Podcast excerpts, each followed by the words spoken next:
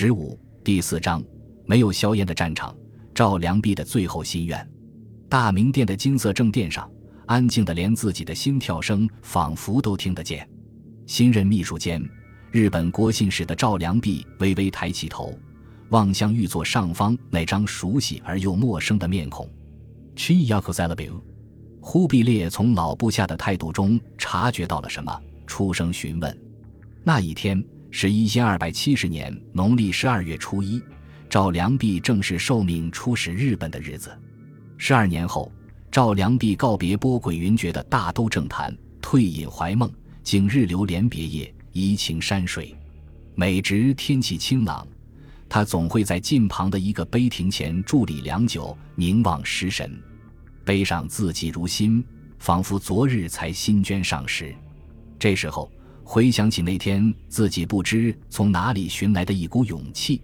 他仍然深感庆幸，这是赵良弼当时的回奏：“臣父兄四人死事于今，其命翰林臣闻其碑，臣虽死绝域，无憾矣。”良弼出自女真人赵氏家族，世代在金朝做官。金末蒙古大军南下，良弼的父亲金朝威圣军节度使赵确，梁璧的兄长赵良贵，还有子侄辈的赵党、赵良才。都在保卫西北重镇太原城的激战中壮烈牺牲，杀人的自然是蒙古兵。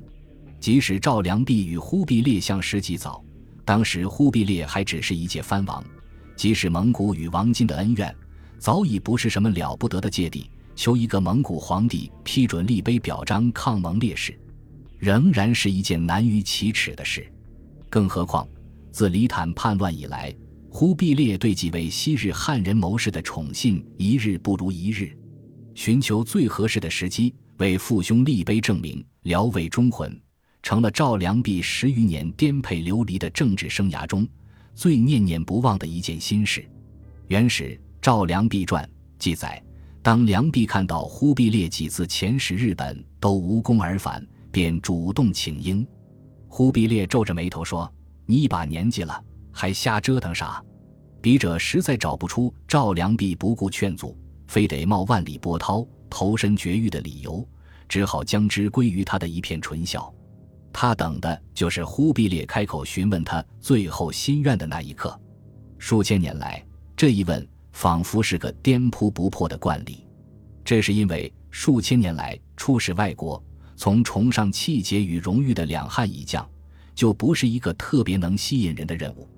世代簪缨或世传经学的家族子弟，可以借着种种特权平流进取，坐指公卿；而与那些杀机重重、迷雾笼罩的一国海岛有缘的人，则多是怀有侥幸之念的寒士、冒险家或军人。汉通西域之后，游侠无赖和冒险家蜂拥而至，争相要求出使外国。汉武帝笑逐颜开，不问出身，一概于节。这些人回来后。不免有些小过错，武帝便顺水推舟，都定个重罪，让他们戴罪立功，史端无穷而轻犯法，这就根本不把他们当良家百姓看待。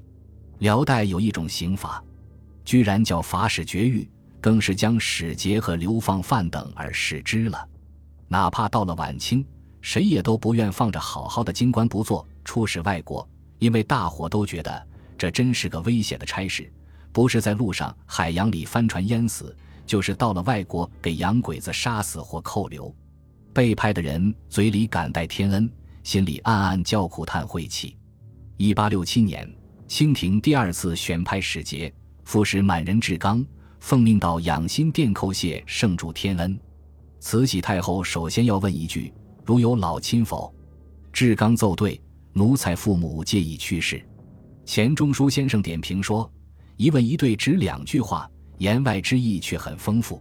出洋是九死一生的勾当，而中国以孝治国，主子少不了口头照顾一下父母在，不远游的古训。历朝历代的统治者，如果放不下架子，使不出汉武帝那样卑鄙的手段，就只好像忽必烈和慈禧一样，临行前免不了要口头照顾一下出使者的孝心。在志刚，大概是表示。自己一身并无牵挂，亦不求什么封赠诰命之类。赵良弼却抓住这个无比宝贵的机会，终于实现了自己背负多年的夙愿。赵良弼带往日本太宰府的国书，后来被一些学者称为元朝下达给镰仓幕府的最后通牒。与此同时，蒙古驻扎在高丽北部的精锐部队，在呼林师、王国昌、洪察丘三名将领的统帅下，也悄悄向南移动，护送赵良弼一行到达朝鲜半岛南边的金州。并以备战态势等待他平安返回，这是忽必烈正式开战前六次遣使遭遇日本的第五次。这六次遣使实在是讲述元日战争无法略过的一笔。